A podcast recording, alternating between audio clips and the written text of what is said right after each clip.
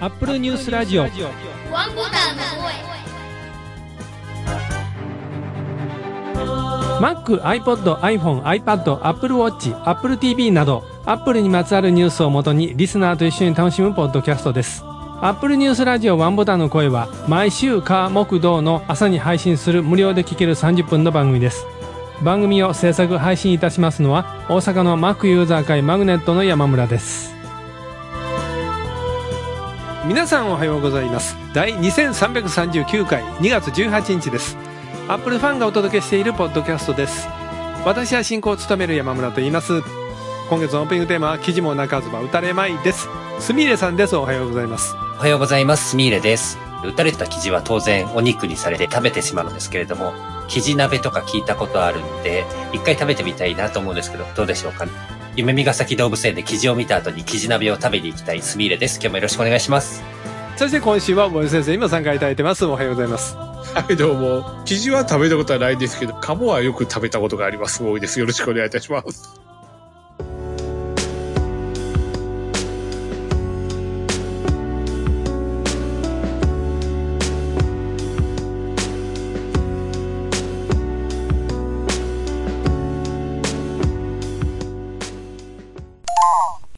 2023年春の augm 大阪開催のお知らせです。来たる3月4日土曜日、お昼12時から夕方6時まで、大阪の梅田駅から近い AP 大阪茶屋町にて、今回は3年ぶりのリアル開催です。今回も Apple ファン向けにたくさんのベンダーさんからの製品紹介や情報に加え、当番組レギュラーでもいらっしゃる大井先生も登壇されます。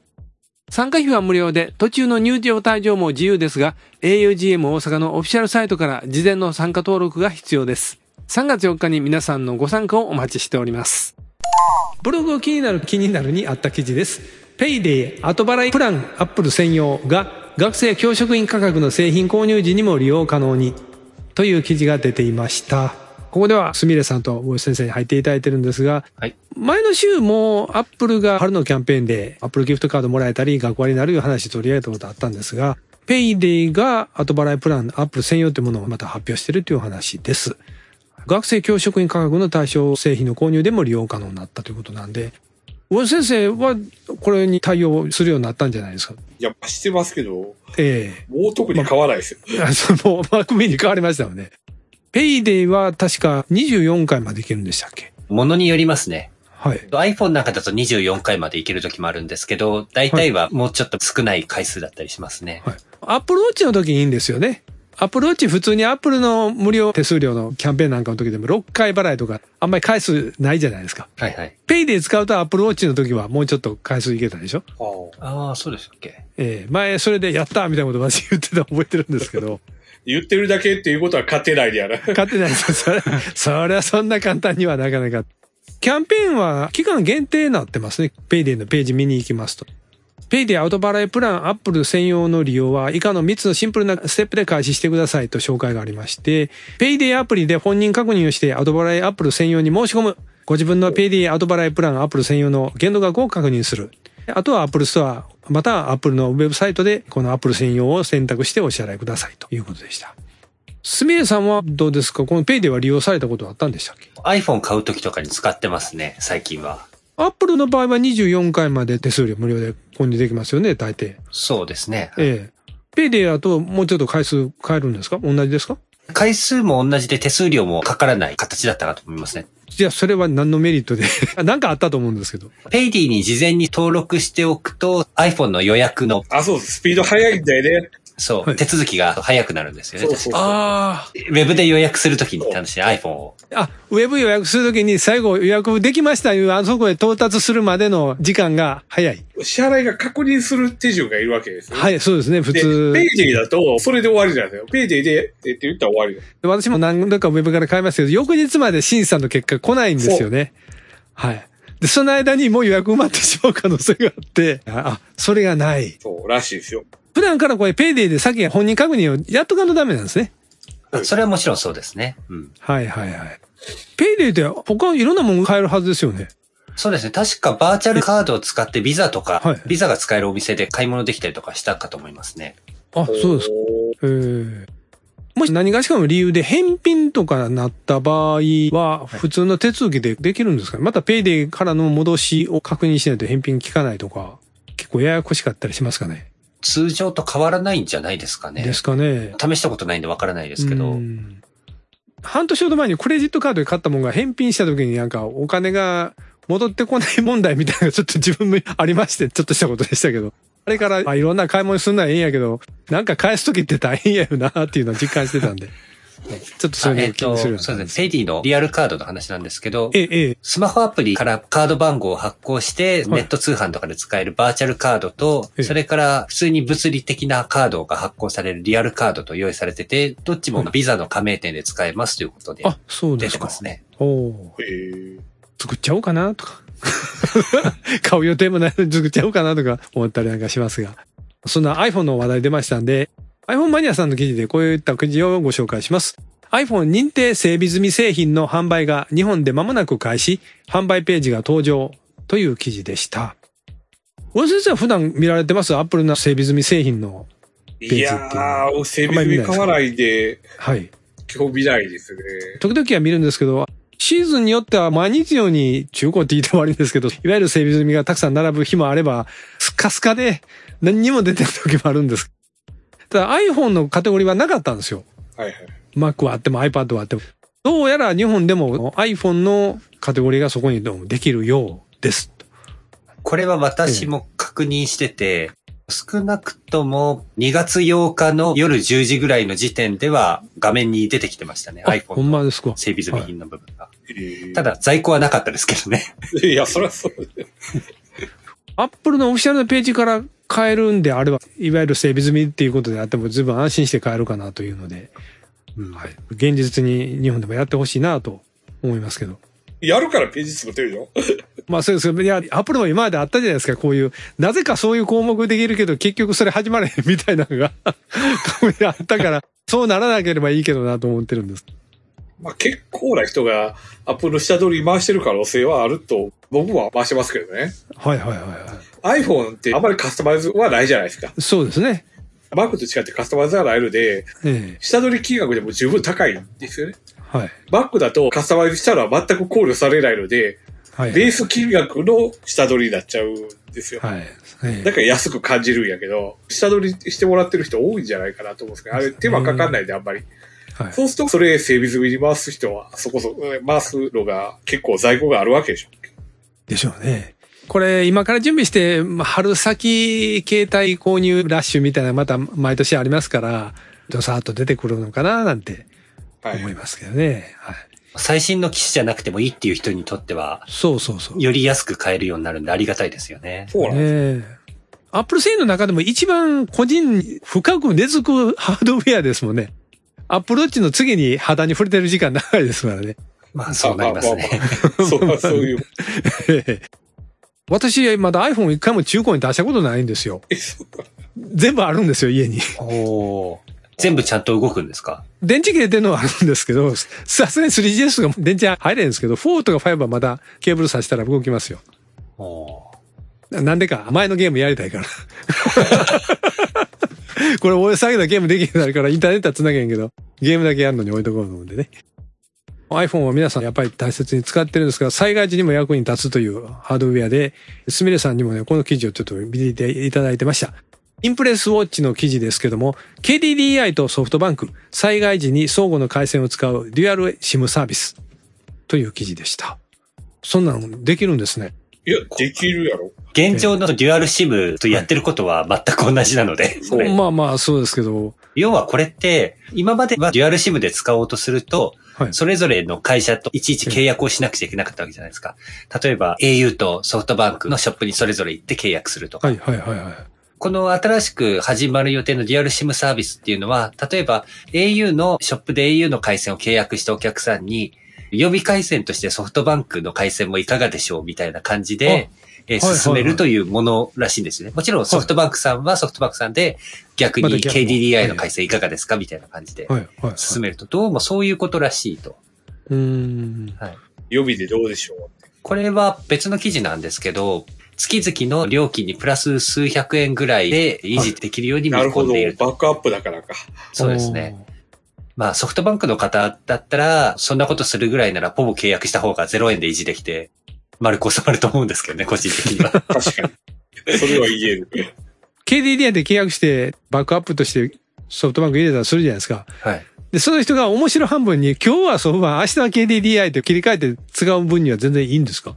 そのあたりがどうなってるのか、ちょっと詳細がまだ発表されてないんで、何とも言えないところですね。でも、バックアップ回線っていう言い方をしている以上、そんなにガンガン使うっていう用途では契約させてくれないんじゃない料金も安いだろうし。そうでしょうね。フィルターされてて、今月はこれ以上使ったらダメですみたいな表示が出るようになってりゃいいですけど、そうでなかったら両方とも均等に使われちゃう可能性はあるかななんてね思いましたけど。緊急の時、あ要はえっ、と、片方の回線がダウンしてしまった時限定でるとかいう時だけしかそれを活かせないようになってますっていうことでもいいかもしれない。要するに保険代ですよね。はい。そうですよね。ええ月に300円ってことは。これなんで急にここのタイミングから始まったのかなっていうのは。あ回線障害が相次いだからじああ、前 KDDI ありましたね。ゃん。いやいや、あのそう不満もあったしね。そうなんですよ。はい結局、それで総務省が本気出してどうにかしようぜみたいなことを言い始めてた矢先なので、とりあえず本当にローミングの形で番号も変わらずに、はい。そのまんま他社の回線に乗り入れるっていうのはちょっとまだすぐにはできない感じになっちゃってるので、ええ取り急ぎ既存の仕組みでやれるようにデュアルシムサービスっていうのを提案してきたというところなのかなということなんでしょうね。別番号にはなるけれど、とりあえず通信はできますと。片方のどっちかの会社に障害が生じた時にど、もう片方の会社のやつが生きるようになる保険料って思えばいいんじゃない？月に300円だったら保険としては持っといてもいいかなっていうことになるだろう。普段使いでの用途では全く考えられてないと思うよ。山村さんの言ったような使い方はもともとできないってことですね。できないようになってますかね。KDDI 使ってて、ソフトバンクいいな、でも試す方法ないしなと思ってた人にはいいでしょうね。ソフトバンク、繋がるやん、うちの方、こっちの方がええやんってな。いやいや、だからそれをやるためには、どっちかに障害起きてないとダメだから、ああ、っていうことでしょか。結局。えそんな風にはなってないだろうから、今。そうですね。はい強いて言うなら、自分の職場とか自宅とかで、はいソフトバンクもちゃんと電波入るんだなとか、KDDI の方が電波取ってるなとか、そういうのを比べることぐらいは、まあできるかなと。電波入るか入らないかぐらいは調べれるやろうけど。えええまあ、私はてっきり KDDI とソフトバンクがそろそろもうお客掴む手立てがなくなってきたから、お互いのお客をシェアし合おうみたいな話になってきたんかなって思ったんですよ。さすがにそれはないかと思いますね。ですかねではい。インプレスウォッチさんの別の記事なんですけど、はい。同じ話題扱った記事で、どうもソフトバンクの宮川社長曰く、KDDI の高橋社長の方から話が来たということらしいので、へえ。さあ、そこで、ドコモさんも何か動きがあったということですか？ドコモも仲間になりたそうにこっちを、はいこちらを見ているというやつですね。ええ。なんか IT メディアさんの記事ではドコモもデュアルシムサービス提供へソフトバンク KDDI と話をしているっていう話ですそれでもね。困るよね。どっちかでいいわけやろ？基本的に。そうですね。ドコモも入れてもって、こう3社のうち2社同士の、こういや、だから、そのう。ちだから、どっちを押すかっていうのが。うん例えば、ソフトバンク使ってる人だと予備回線が au かドコモってことになるわけですけど、はいはいはい。ただ、基本的に eSIM だったら何枚でも突っ込もうと思えば突っ込めますけど、物理 SIM とかで考えると、ドコモと au の回線どっちか1個しか選べないわけですよ。ええ予備としては。ソフトバンクの店でドコモと au どっちをお勧めするんだっていうところですよねそうそう、そう問題は。いやもうお客さんの意思で。それが決めれるんやったら、最初からもう苦労はないでしょ。ドコモさんもなんか面白ないですよね。なん二人で。うちなんかあった時はじゃあどうにもならんのかみたいな、なるんじゃないですか？さっき言った同じインプレスウォッチさんの記事で、ええ。記事タイトル言っといた方がいいですね。えっと、あ将来はどうぞ2回戦で1つの番号も、KDDI とソフトバンクのデュアルシムバックアップ回線が与えるインパクトとはという記事なんですけど、ええ。そさっきの宮川社長の発言もそこから来てるんですが、はい。この記事によると au はドコモの方にも話を持ってってたみたいなんですよね。ほう。ええそうで、たまたまソフトバンクの方が話し合いがスピーディーに決まって公式発表に至ったということみたいで。なんかそれは、ドコモさんとソフトバンクさんという会社をよく表してる逸話ですね。話持ってこられても、なかなかもたもた会議して決めますみたいなことやってる間に、ソフトバンクやったらさんが、多分孫さんが一発で決めて、ああ、もう行こう行こうってやった、みたいな。わかりませんけどって人に言ってますけど。すぐに始まったわけじゃないですね。3月から？の予定というという形ことでね、まだ詳細これから出てくるんですね、だからね。そうですね。すみれさん、まあ、アスキーさんに記事投稿ってなってましたけど、先週多かったんじゃないですか、そうなると。3本ぐらい出されてません？大体1日に3本書いてるあペー、スそんなで。なんに出されごめんなさい、ちゃんと見切れてなかったです。あいえ、自分的には全然これでも遅いと思ってる。もっとたくさん書かなくちゃいかんなというところではあるんですけど、あなかなかそうで。すか。なんとかして、あれですよね。もっともっと出世しよう思ったら、ポッドキャストを聞かなあかんとか、なんかそんな記事あったら書いてくださいね。ポッドキャストをもっと日本で流行らせなければいけないみたいな、なんか記事ないですか？いやー、どうですかね。ね先にツイッタースペースが流行るかもしれないですよ。ツイッタースペースな。ツイッターで音声番組流そう思ったらできるんですよね。ポッドキャストみたいに。なんか、うん、ツイッターのスペース行ったらね、ポッドキャストみたいなのが出てくるんですよ。そう、そんな感じの表示になってますよね。ここどうやって出すスペースに流せばいいのって思って。ああ、どうなんでしょうね。あれちょっとわからないんですよ。説明が全然ないんで。からへんのですよ、全然。でも、ポッドキャストみたいなバナーいっぱい出るでしょ、あれ。言ったら。そうです。ちょうど、ポッドキャストの番組一覧みたいな、そう。あの、表示アメリカのばっかりやね。ねん、あれ。日本のないんです。ああ、でも、自分のフォロワーさんのスペースなんかは出てきたりしますね。あ、ほんまですか？ここは山村さんチャンスじゃないんですか？そう、いや、だから、いや、だから、ポッドまキャストだ明かされてない市場ですよ。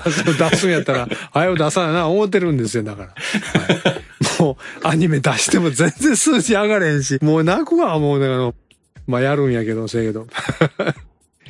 先週トレンドと言いますと、あの、Google さんが AI でいろいろ発表があったということなんで、そちらも取り上げたいと思いますが、ギガ人さんからの記事2つご紹介します。Google が AI で画像検索、Google マップ、Google 翻訳をアップデートすることを発表。という記事がありまして、新しい会話型 AI サービスで BARD というものです。BARD なんですよ。そうですね。あの、鳥のバードとはスペルが違うんで、です、ね。綴り、鳥は BIRD ですけど、最初どっかの記事間違えてみんな BIRD って書いてましたね。まあそうなるんでしょうけど。これなんか意味あるんですよ。BARD って。何でしたっけ？狩りをする人かな？なんかそんな言葉やったと思うんですけど、なんかそういうもの書いてあったの見たんですけどね。銀融詩人？あ、銀融詩人。はいはいお。あ、そうそう。銀融詩人というサービスですか？全然狩りと関係ないやんけ。すいません。いや、なんか、頭の中でそんな感じするじゃないですか。そんな、適当。すいません。Google レンズの拡張やより没入感のある Google マップ、コンテキストの理解に優れた Google 翻訳が今後展開されていくということでした。Google 翻訳はだいぶ文脈に沿ったうまい翻訳になるって言うんですけど。うん。これは助かりますね。多分、DeepL 翻訳とかが強くなってきてるんで、そろそろちゃんとやらなあかん、力を入れてやらなあかんなというところなんでしょうね、も Google さんとしては。もう Google 翻訳だいぶ当てにできなくなりましたからね。このバードの最初の発表の時 Google が変な答えやってしまって、株価を下げる浮き目にあったっていうのが、あ、それはもう一つの記事ですね。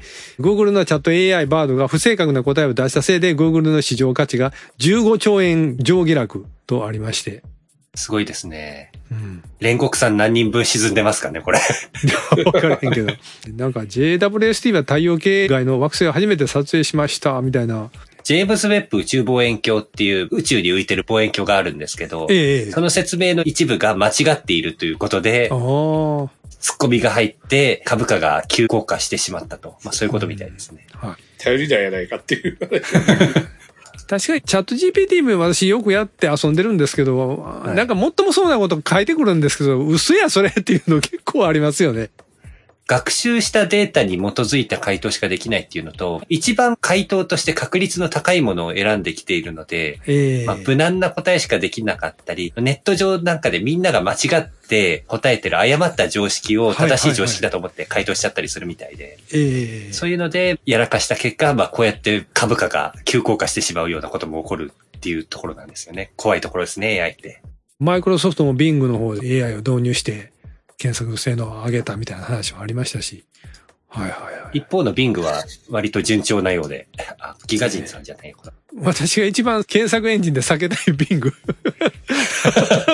もう Bing で偉い目に遭いまくって過去に。いや、私も正直、この記事を書くためにものすごく久しぶりに Bing をまともに使いましたね。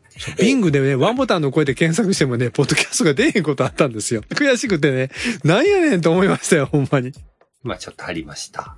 まあ、見つけていた同じアスキー JP すみれさんの記事で、マイクロソフト Bing AI 機能ウェイティングリスト登録者が100万人超えという記事でしたね。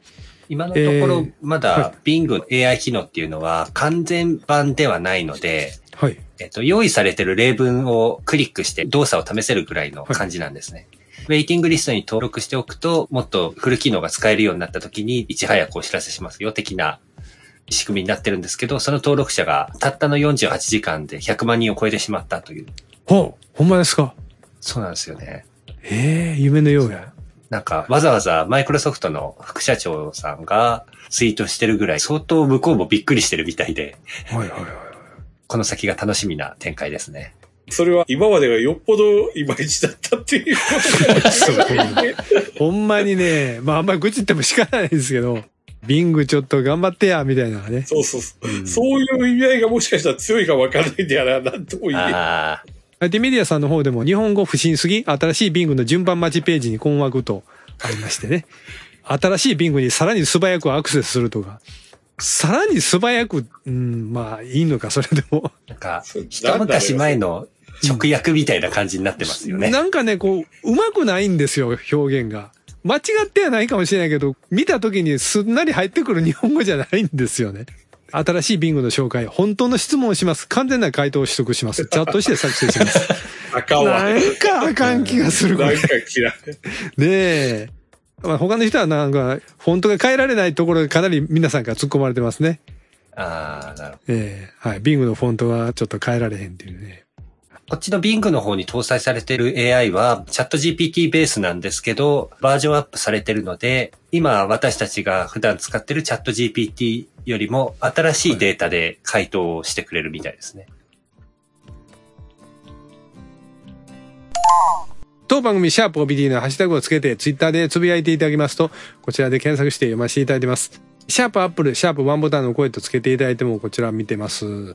2月8日、ルナさんから、月読みの宮さんからは、アップルニュースラジオワンボタンの声を聞いてるとき、なんでタイトルコールがワンボタンのクエーなのかと家族に問われ、笑ってしまいました。私はエンディングの挨拶で、オーポアーというフランス語を聞いて、ジャンルイガセを連想し、その後 BOS と連想してしまいました。といただいてましたが、なかなかこの辺に触れてくられることってないですよね。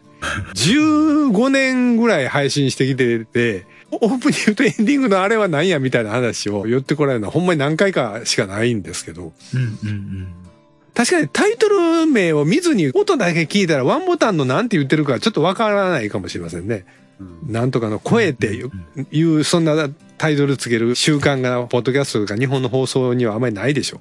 あと、ワンボタンと声っていうのが同時に使われる確率が少ないと思うあの、で。そうかもしれませんね。そう。はいはい。チャット GPT もこ困るぐらいの頻度だと思うので。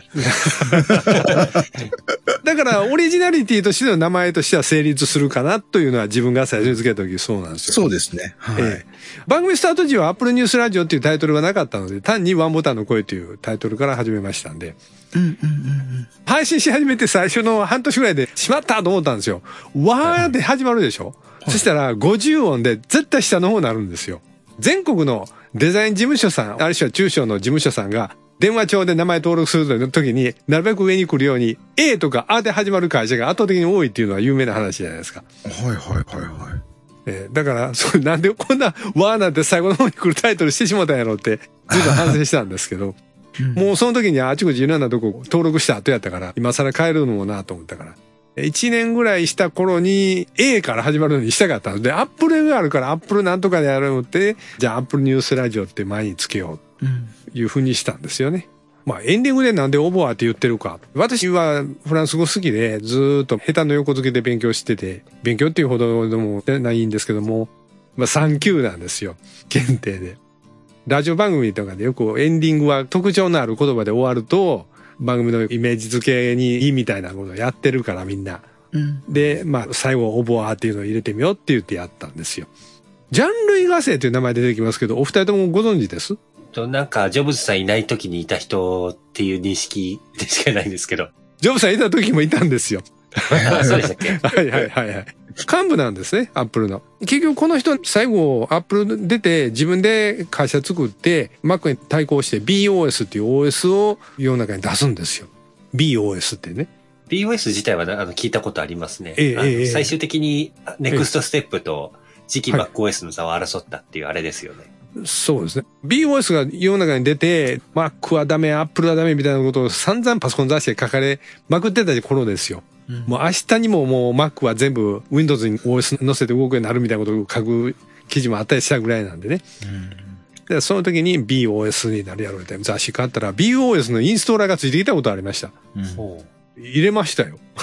どうなるか。自分の Mac、ああ、こうなんねや。早いな。Mac よりちょっと早いの。ええな、みたいな。でも、ちょっと雰囲気違って使いにくいな、みたいなね。これね、BOS 最後ね、何回になるんやけど、何やったっけ？あ、なんだっけ？俳句とかっていう名前じゃなかったっけ？忘れた。え 俳句？うん。日本語名になったような気がするんですよね、はい、吸収されて。えー、あ、それ、まあ一つの流派だ、流派っていうのかな。今チェックしてみると、ドイツの会社がゼータっていう名前の後継 OS の開発を続けているっていうふうには書いてますね。思ってたんと違うな。あ、でもね、俳句プロジェクトっていうのもあるってちゃんとウィキペディアにああ、そうでしょう。ああ、そ、そっちが。オープンソース版の BOS をね、目指して。うん、えー、B 社が解散された後に発足してるってなってますね。なんか、ラブソディはどこ行ったみたいな話をしてましたね。ラブソディ OS はどうなったんだとかって僕の中で心の中では思ってましたが。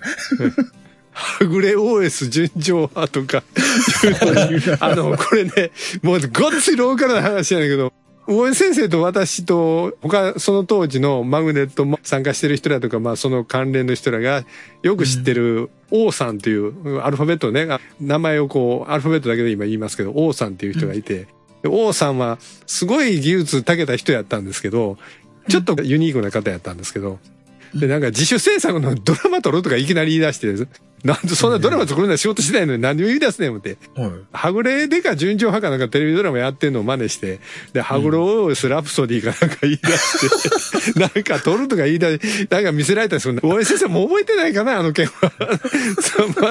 ままた王さんとか言ってそれ見てんのとか言って、王さんの事務所マグネットの会場が近かったから、帰り寄ったりとかして、いや、マグネットもよく来られてたからね。はいはいはい、はい、あの、そう、そういう、あの、だったんですけどね。今ごっつそれ思い出しました。まさかまさかの。まさかですよね。まあ、ルナさんすいません。そんなところからいろんな思い出しをさせていただきました。他に、あ、バッチってワンコロモシさん、ユニティチャレンジ2023ゲット2月8日とね。そうですね。はい。はい、私も。ミラさんですけど。特殊なバッジというか、はい、そういうのは頑張って、一時的に頑張っております。前にも言いましたけど、バッジをリアルな物理的なバッジにしてくれるんやったらめっちゃいいのになって。あ、そうなんですよね。私もなんかゲットできたら、ちょっとお金出せばそのリアル版を買えるみたいにするともっと頑張れるような気はするなと思いますね。まあね。なんですかね。なんか今一瞬観光地で売ってるあの500円のメダルを思い出しましたね。え、あの、三浦淳さんが言ってるあれ？あの、あのガチャンガチャン言ってメダル打つやつ。そう、ガチャンガチャンって。ああ、はいはいはいはい。あの、薄っぺらい板のやつね。そうそう、そうそうそうそう。みたいなのをアップルストアに置いといて、バッジ取れたでって持っていくと、自分の名前とか日付刻印してくれるみたいなのあったら、面白いなと思ったんですけどね。確かに確かに。面白い。メルカリにいっぱい出されてる。あの、尻尾焼きって知りません？バッジの。はいはいはい。七つ宝で書いて七宝焼きっていうのがあって、それで個人でも方でも売ってるようなかっこいい立体的なバッジ作れるんですよ。いや、番組のグッズで尻尾焼きでバッジ作りたいなとか思ってて、で、自分でやったら失敗したら嫌やし、まあ予算もかかるから、工場に頼んで発注するのが見てて、はい。うん、ああ、1000個やったらそれぐらいで作れんのか。でも1000個も在庫抱えるの嫌やな、と まあちょっと見てたんですけど。はい。やったらほらもう番組ステッカーとかもみんなあるじゃないですか。ちょっとやっぱり予想とは違う何かを作りたいなとか、ついついそんなこと思って。